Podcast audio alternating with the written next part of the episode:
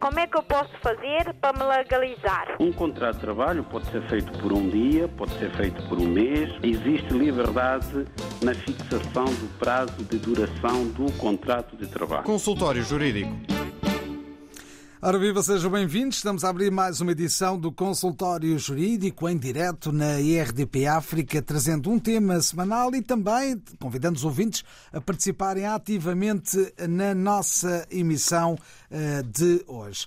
Eh, hoje vamos analisar as novas alterações à Lei da Nacionalidade aprovadas eh, pelo Governo, embora ainda não tenham sido promulgadas pelo Presidente da República, bem como outras eh, alterações do regime jurídico de estrangeiros em matéria de reagrupamento familiar. Mas já lá vamos. Para já, os nossos ouvintes podem inscrever-se e participarem ativamente também no consultório jurídico, trazendo as suas dúvidas ao nosso programa. E para isso, podem ligar os números habituais. De telefone, o 213820022 da Rede de Lisboa, por isso 00351, se estiver a ligar de fora de Portugal, ainda o 213820023 ou 21 382 0068. Também respondemos a questões enviadas pelo WhatsApp e o número é também o habitual 96712 5572 da Rede de Portugal 00351 96712 5572.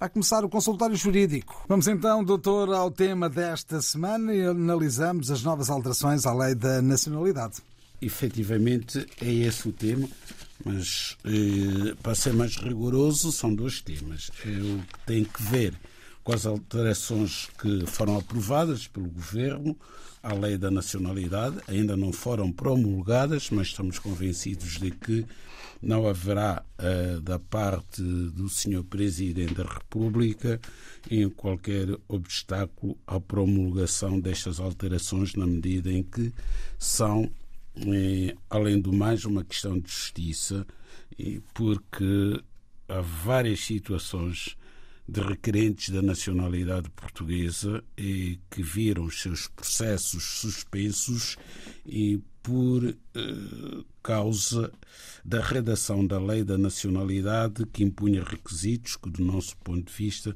não faziam sentido, uma vez que as pessoas eram penalizadas por situações que não eram da sua responsabilidade. São situações de responsabilidade do próprio Estado, não é? Que não tem capacidade ou não tem tido capacidade para resolver problemas por ele Estado criados e cujas consequências se faziam sentir na esfera jurídica dos cidadãos estrangeiros. São sempre as vítimas do mau funcionamento das instituições. Aliás, em temos dito aqui várias vezes que há pessoas que têm títulos de residência que lhe foram atribuídos pelo Estado, as chamadas autorizações de residência, portanto, que depois tem a sua materialização num título, que é um cartão, uma espécie de um cartão de cidadão, que é necessário exibir em todas as instituições públicas e privadas para a resolução de variadíssimos problemas, desde logo o acesso ao trabalho, passando pela inscrição na Segurança Social, a obtenção do NIF ou do número de utente eh, do Serviço Nacional de Saúde, ou a abertura de uma conta bancária, movimentação dessa mesma conta depois de ter sido aberta, acesso a qualquer tipo de benefício a que têm direito, porque descontam por efeito, da Segurança Social. Inscrição numa escola de condução para obter licença de condução. A própria condução de um veículo automóvel após obtenção da licença. É obrigatório por lei conduzir para conduzir um veículo automóvel em Portugal, ter eh, a licença de condução, chamada carta de condução, vulgarmente, mas fazer-se acompanhar também do título de residência para os cidadãos estrangeiros. Agora, a questão que temos colocado neste programa e que hoje voltamos a colocar é a seguinte: tendo em conta que a renovação de um título de residência, seja no antigo CEF, seja agora na AIMA ou nas conservatórias do registro civil, que ainda não renovam qualquer título de residência, não obstante ter o governo Estado aqui a, com vários comunicados a dizer que a situação ia melhorar, porque a partir de agora seriam as conservatórias do registro civil a renovar os títulos e a emitir também. A questão que se coloca é a seguinte: se porventura um cartão de cidadão levasse dois, três, quatro anos para ser renovado, com acorre com, as com os títulos de residência, o que é que seria dos cidadãos portugueses? Estou convencido que havia uma paralisação generalizada. Os cidadãos sairiam à rua para exigir que o governo renovasse os cartões de cidadão em tempo útil, como aliás acontece. Hoje em Portugal é possível, de um dia para o outro, um cidadão português ver o seu cartão de cidadão renovado. Hoje em Portugal é possível ir a uma conservatória do registro civil, requerer a emissão de passaporte urgente e no dia seguinte ter o passaporte e poder viajar. No entanto, temos em Portugal cidadãos estrangeiros que vivem legalmente em Portugal, têm título de autorização de residência e que está há anos à espera de ser renovado no Serviço de Estrangeiros e Fronteiras. E enquanto isso acontece, Caso este mesmo cidadão tenha o seu processo de nacionalidade a correr, esse processo para, suspende-se. E a lei diz assim: qualquer cidadão estrangeiro que esteja a viver em Portugal há pelo menos cinco anos, com título de residência válido, tem direito à nacionalidade portuguesa. Criou-se a expectativa que não é mera expectativa, uma expectativa legítima, é um direito subjetivo à nacionalidade portuguesa em virtude do cidadão estrangeiro reunir os respectivos requisitos legais, como é o caso de se encontrar a viver legalmente em Portugal há cinco anos, sem antecedentes criminais e sem qualquer outra circunstância impeditiva ao acesso à nacionalidade portuguesa. Faz o seu pedido de nacionalidade. É suposto este pedido, considerando que há vários pedidos que entram todos os dias nas conservatórias, ser deferido ou indiferido em prazo útil, isto é, um ano, dois anos, mas não chega a estar pendente de decisão mais de três ou quatro anos, enquanto a autorização de residência está a aguardar a sua renovação para a comprovação de que este cidadão reside legalmente no país. É uma das alterações que está prevista agora na Lei da Nacionalidade, que vai permitir que os processos de nacionalidade portuguesa não sejam suspensos enquanto o título de autorização de residência não estiver renovado. Ou seja, esses períodos em que o título de autorização de residência aguarda a sua renovação não terão qualquer influência no processo do, da naturalização. Portanto, é uma alteração que já se impunha há vários anos mas não basta não suspender o processo de nacionalidade enquanto a autorização de residência não for renovada. É obrigatório mesmo que as autorizações de residência sejam renovadas em tempo útil. O governo foi usando um expediente, mas um expediente que, do nosso ponto de vista, nunca resolveu qualquer problema. Foi todos os anos emitir uma declaração, que nem sequer é uma lei, uma, um, um mero comunicado do governo, um despacho, a dizer que os títulos de residência encontram-se prorrogados por mais um ano. Ora bem, não conheço uma única, um único notário que tenha aceitado fazer uma escritura pública de um cidadão estrangeiro sem autorização de residência válida, com base na declaração do governo de que os títulos que caducam agora em janeiro consideram-se automaticamente renovados até 31 de dezembro deste ano e assim sucessivamente. Por amor de Deus, por que, que o governo não faz o mesmo com o cartão de cidadão? Também podia dizer todos os cartões de cidadão que se encontram caducados consideram-se automaticamente renovados por mais 4, 5, 6 anos.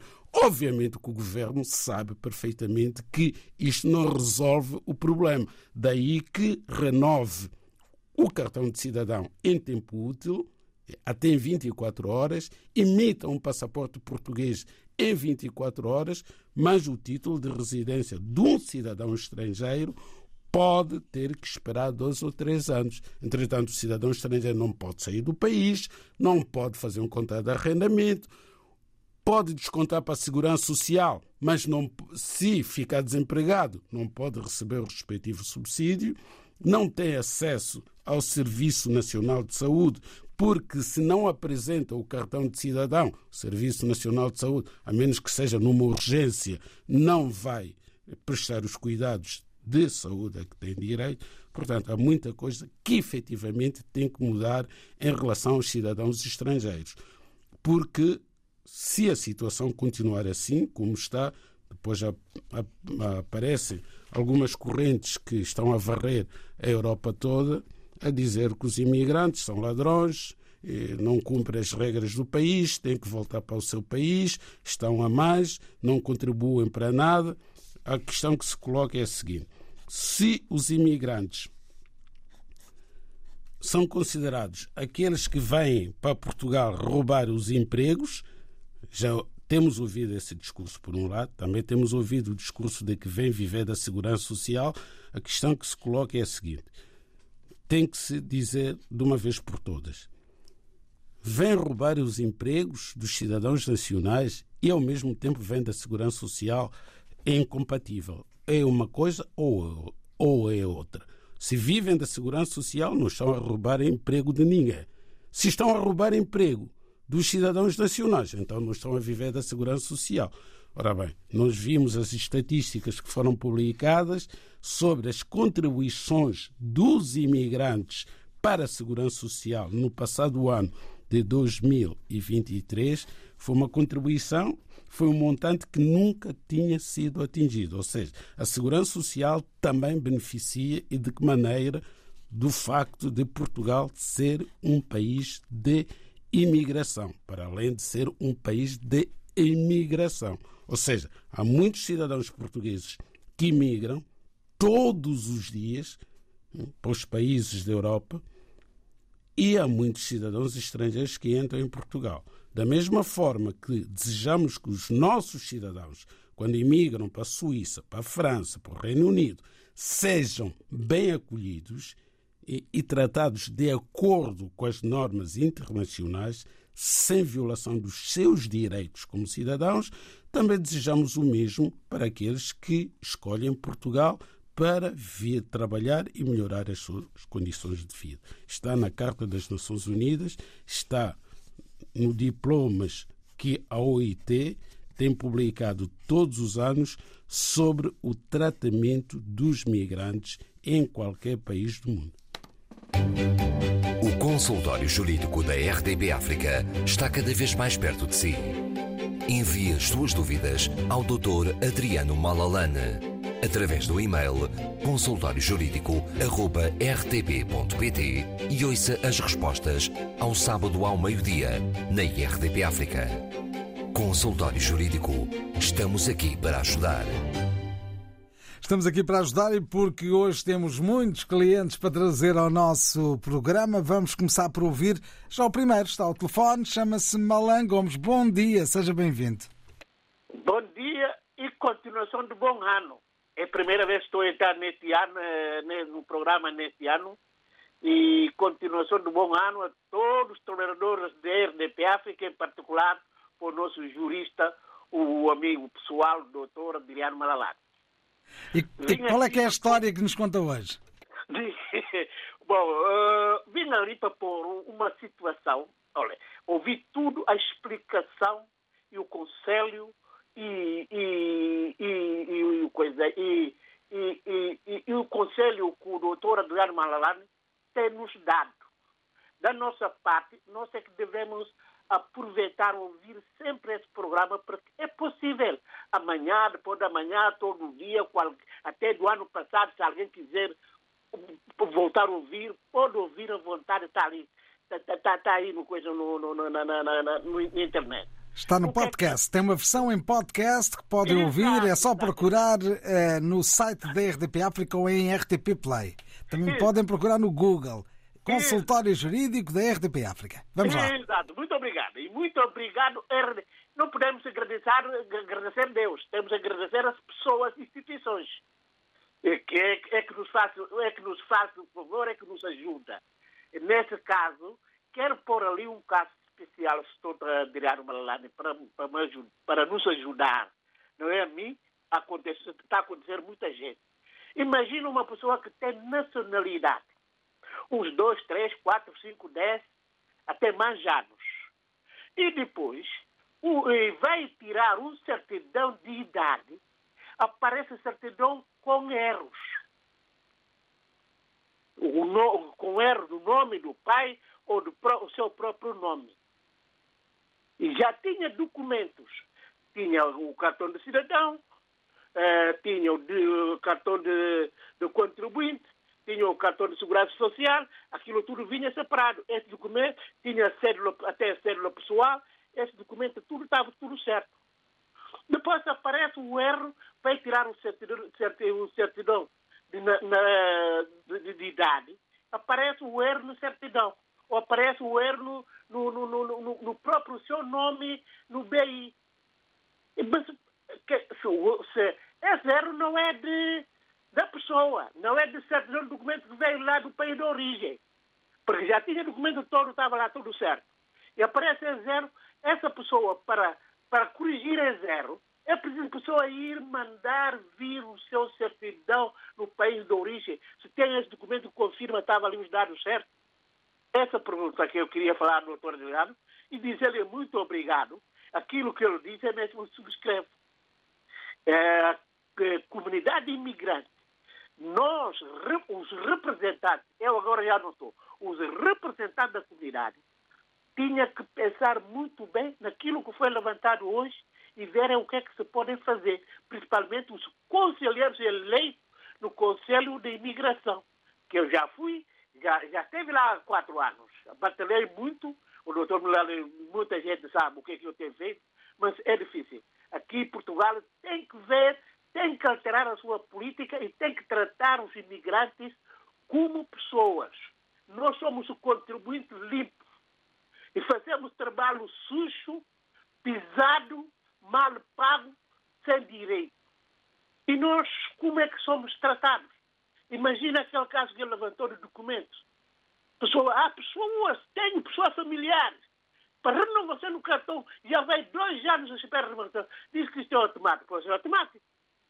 Quer tirar a conta? É, quer fazer contato? Não, não aceita tenha, quer, quer ir para, para o país de origem, tem que ir buscar a declaração, mas aquele documento já não conta.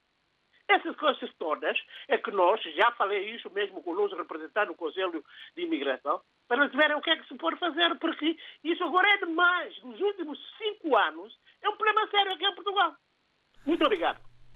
Obrigado, Sr. Malangons, por ter vindo a esta nossa emissão de hoje eh, do Consultório Jurídico. Eh, quer começar por onde, doutor? Não, só responder a questão que o nosso amigo Malangomes, a quem saúdo a partir daqui e agradeço sempre a amizade e a estima que tem tido por nós e também realçar o facto de ter sido o primeiro ouvinte neste ano 2024 a intervir no consultório jurídico. Pois bem, Sr. Malan Gomes, eh, eu compreendo a questão que acaba de colocar eh, dos nomes, sobretudo eh, o seu interesse não é um interesse, digamos assim, que, que, que tenha que ver com tem, tem, uma razão de ser muito especial. É que o senhor é cidadão da Guiné-Bissau e com muita honra e orgulho por esse facto de ser simultaneamente cidadão da Guiné-Bissau e cidadão português. E também uma pessoa que prestou serviços relevantes ao Estado português. E digo isso porque mais à frente vamos responder a uma questão que tem a ver com a prestação de serviços relevantes ao Estado português designadamente eh, como militares que, com toda a honra e valentia, defenderam a bandeira portuguesa eh, nas frentes de combate na Guiné-Bissau, em Angola e em Moçambique, que são os países africanos de língua portuguesa que tiveram que enfrentar a guerra colonial para a sua independência. Ora bem, Ó Sr. Malan Gomes, o senhor sabe tão bem quanto eu que os nomes eh, da Guiné-Bissau, grande parte deles, são nomes africanos. Portanto, as autoridades portuguesas, maiormente as conservatórias do registro civil, não estão muito familiarizadas com os nomes. Eh, vou para o nome mais frequente, que é o nome de Camará. Nós temos visto o nome Camará escrito com acento no A final portanto leva acento agudo, camará, mas também aparecem muitos camarás em que o apelido camará não tem qualquer acento. Ora, quando vêm os documentos da Guiné-Bissau destes cidadãos para obterem a nacionalidade portuguesa, em alguns casos, este apelido camará pode vir com acento quando, no título de residência deste mesmo camará, o A não traz acento.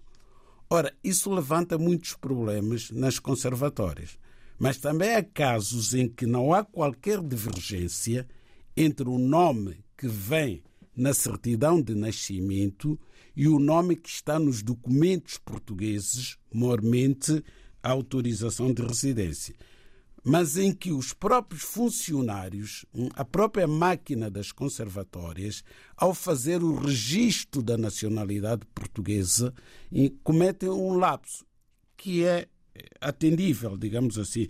É um mero lapso, é compreensível que haja um erro na escrita do nome. Mas as pessoas que adquirem a nacionalidade portuguesa são notificadas, é-lhes enviada a certidão de nascimento portuguesa. Ora, tem obrigação de ver se na certidão de, de nascimento portuguesa não há erros ortográficos, seja em relação ao nome próprio do requerente da nacionalidade, que se vai tornar português, seja em relação à filiação. Mas o entusiasmo quando alguém recebe a certidão de nascimento portuguesa é tão grande que vai logo ocorrer no próprio dia ao registro civil para obter o cartão de cidadão, sem ter o cuidado de verificar se a certidão de nascimento vem com erros ou não. Ora, indo fazer o cartão de cidadão, obviamente que o cartão de cidadão vai trazer aquele erro que está na certidão de nascimento portuguesa. E só muito mais tarde é que a pessoa se apercebe que houve esse erro. Ora, pode requerer a retificação, mas vai ser mais difícil. Para além de ter que pagar os emolumentos, vai ter que trazer uma nova certidão do país de origem, etc. Portanto, o que é que as pessoas devem fazer? Ao receberem a certidão de nascimento portuguesa, caso haja um erro ortográfico, tem um prazo para requerer a correção do erro. E aí não pagam nada se a responsabilidade for da Conservatória do Registro Civil. Mas tem que ser antes da emissão do cartão de cidadão. Agora, a pessoa recebe a certidão de nascimento português, uma vez que já esteve 10 15, 20 anos à espera da nacionalidade portuguesa que não saía, vai logo a correr à conservatória e faz o cartão de cidadão. Obviamente que o cartão de cidadão vai trazer consigo aquele erro de origem que está na certidão de nascimento. Olhamos agora para algumas das cartas que recebemos nos últimos dias. Temos um ouvinte que não se quer identificar e que diz o seguinte: ehm, tem uma, uma situação sobre a sua mãe. Ela é guineense, nasceu na Guiné-Bissau em 1951, quando da chamada Guiné Portuguesa. E o seu marido era antigo combatente português, eh, já falecido. Mas a sua mãe encontra-se de momento em Portugal. Gostaria de saber se esta não terá direito à nacionalidade eh, portuguesa. Isto porque diz o nosso ouvinte, quando fui ao Consulado de Portugal perguntar, eh, mandaram para o Instituto de Registros e Notariados e aí responderam-me que ela não tem direito, porque para ter esse direito precisava ter os pais ou os avós nascidos em Portugal que conservassem a sua nacionalidade. Será que isto corresponde à realidade? Caso não, qual é o artigo que defende essa lei da nacionalidade? Pois bem, é verdade. Eh, esta senhora, que nasceu em 1951, não tem direito à nacionalidade portuguesa como neta, digamos assim, de portugueses, e pelo facto de uh, os seus ascendentes não terem tido nacionalidade portuguesa originária, quer dizer, tiveram nacionalidade portuguesa originária, porque nasceram na Guiné portuguesa, de certeza absoluta, mas não a conservaram. Não a conservaram porquê? Porque temos falado aqui do Decreto-Lei 308-A de 1975, que tem pai, este Decreto-Lei. Toda a gente sabe quem é o pai deste Decreto-Lei. Foi Ministro da Justiça no primeiro governo do presidente Mário Soares, do primeiro-ministro Mário Soares, de nome Almeida Santos, ele é que preparou este decreto-lei que, de forma compulsiva, retirou a nacionalidade portuguesa, portanto, a todos os cidadãos das antigas colónias, outrora portugueses, que não eram descendentes de portugueses nascidos na chamada metrópole. Logo, não pode ser portuguesa, porque a nova lei da nacionalidade, que prevê o direito à nacionalidade eh, dos netos de avós portugueses, um dos requisitos que estabelece é que o avô português tenha conservado a nacionalidade portuguesa.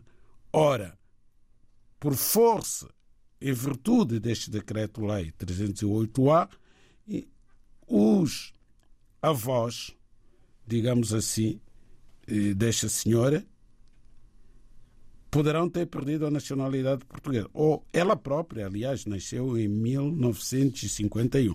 Ela própria nasceu portuguesa com nacionalidade originária em 1951, mas em 1975 perdeu esta nacionalidade.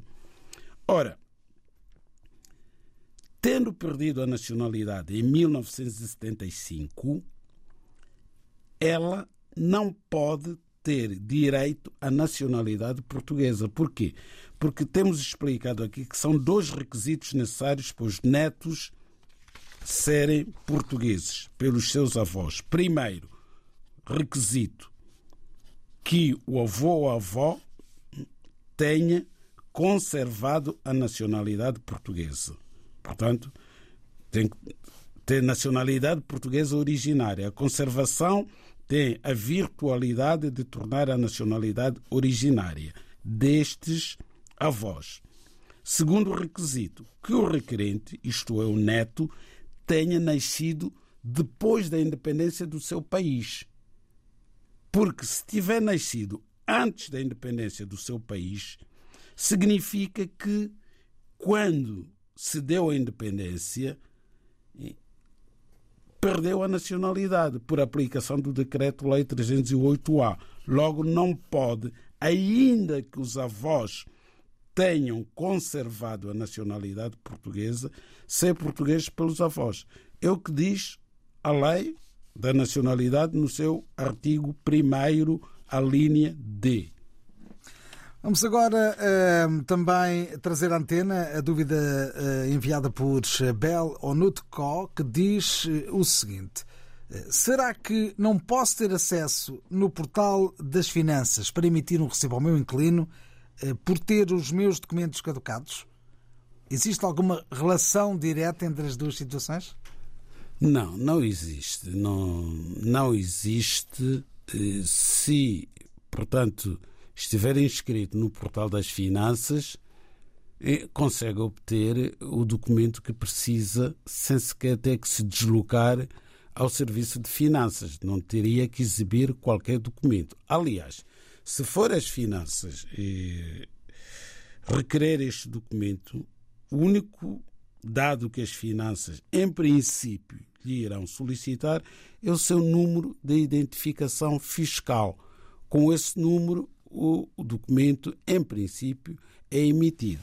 Mas também, se tiver outro documento válido, para além da autorização de residência, como seja, por exemplo, o seu passaporte eh, do seu país de origem, eu penso que as, as finanças eh, irão comprovar, através desse passaporte, que o número de identificação fiscal que lhe for solicitado e que o senhor irá ceder às finanças é o seu número de identificação fiscal, ou seja, corresponde àquele cidadão que naquele momento está presente ao balcão a exigir esse recibo. Não me parece que seja um problema por aí além.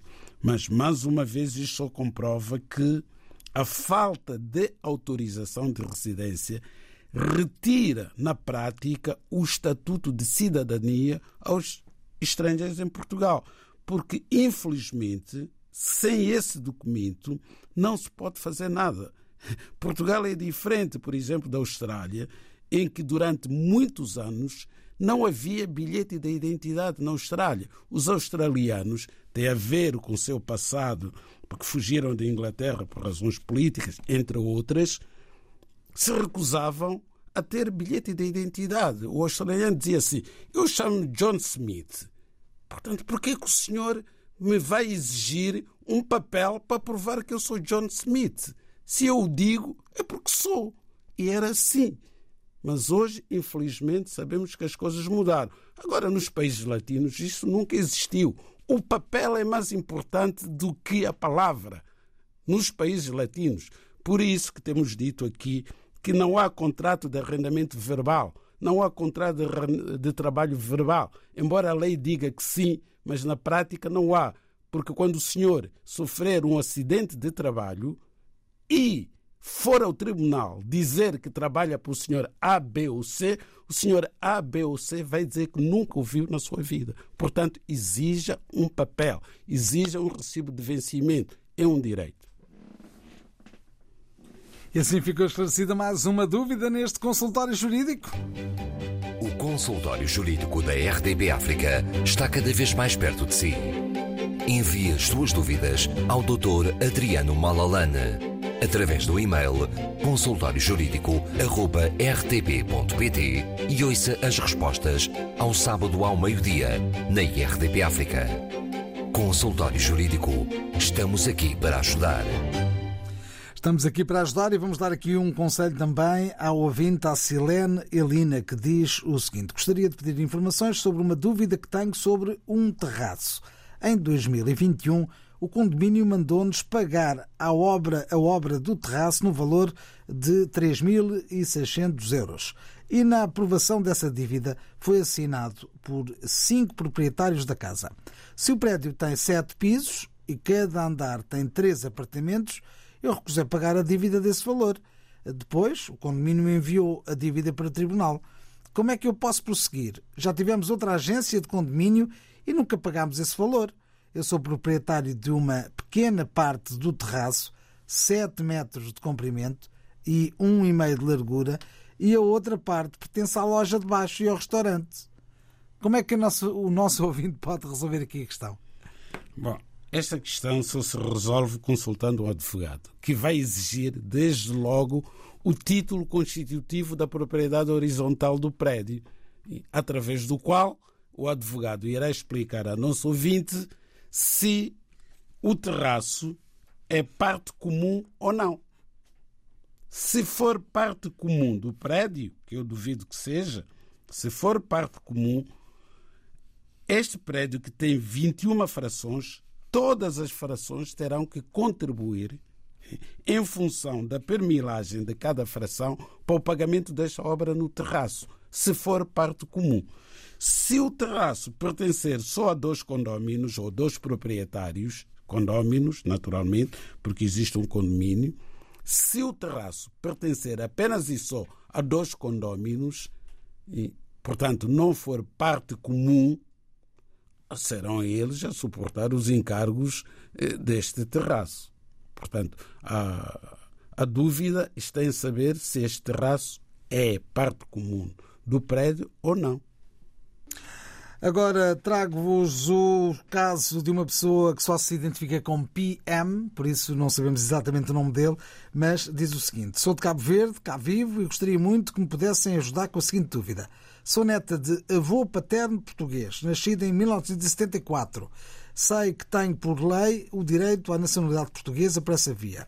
O meu irmão mais novo já adquiriu a sua nacionalidade portuguesa por essa via e, portanto, todo o processo já está aberto.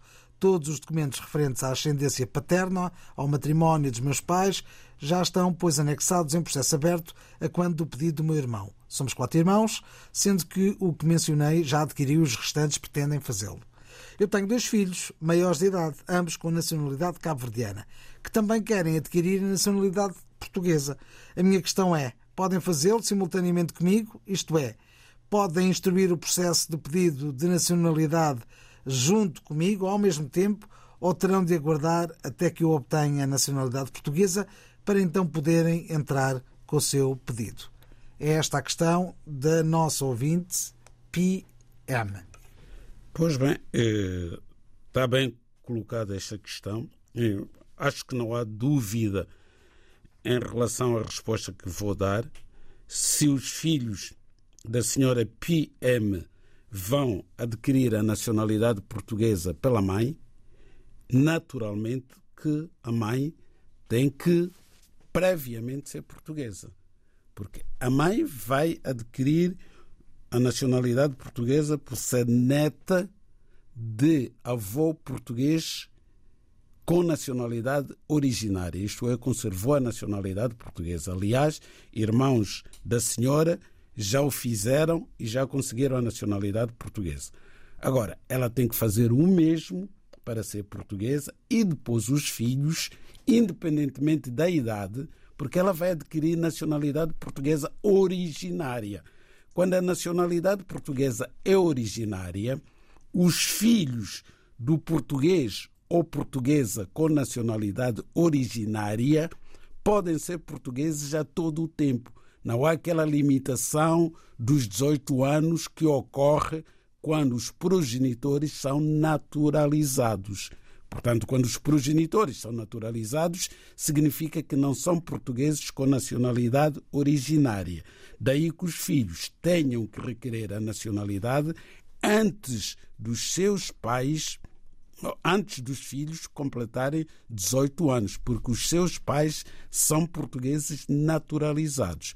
Quando os pais são portugueses com nacionalidade originária, os filhos destes pais podem ser portugueses também com nacionalidade originária a todo o tempo, isto é, não há limite de idade. Vamos ao último caso desta emissão de hoje. Eh, conheço um caso de um senhor que foi dado como desaparecido já há muitos anos aqui na cidade da Praia. Até a família recebeu visitas de pessoas, de suas relações, eh, semelhante ao que acontece normalmente nas mortes. A minha pergunta é esta: quando uma pessoa é dada como desaparecido ou desaparecida, isso prevalece durante quanto tempo? Se o cônjuge deixado a um suposto eh, viúvo tem que receber pensão de segurança social ou finanças, como poderá fazê-lo se é exigida a respectiva certidão de óbito? Os cumprimentos deste ouvinte eh, que nos eh, escreve da cidade da Praia, em Cabo Verde. Ok. Este ouvinte da cidade, cidade da Praia, em Cabo Verde, e temos muitos ouvintes também ouvirem-nos a partir de Cabo Verde, coloca uma questão que o Código Civil português resolve. Isso o Código Civil português resolve, também o Código Civil de Cabo Verde terá certamente a mesma disposição que tem o Código Civil português, sobretudo sendo Cabo Verde. E, ainda que não fosse Cabo Verde, esta matéria deve, deve, deve constar de todos os códigos dos países de língua oficial portuguesa, que é o Instituto da Morte Presumida. Considera-se morte presumida. Há a presunção de que esta pessoa já terá falecido. Eu não trago aqui o código comigo, eu não posso citar de cor eh, as disposições do código, sou pena de não ser rigoroso, mas o Código Civil estabelece de facto um período, há um processo próprio que tem que correr hum, nos tribunais a fim de ser decretada a morte presumida da pessoa. Os familiares têm essa obrigação de eh, dar entrada a esse processo para que o tribunal decrete morte presumida. A partir desse momento, o Conservatório do Registro Civil emite a respectiva certidão de óbito. E não há tempo para mais, assim estivemos no consultório jurídico desta semana.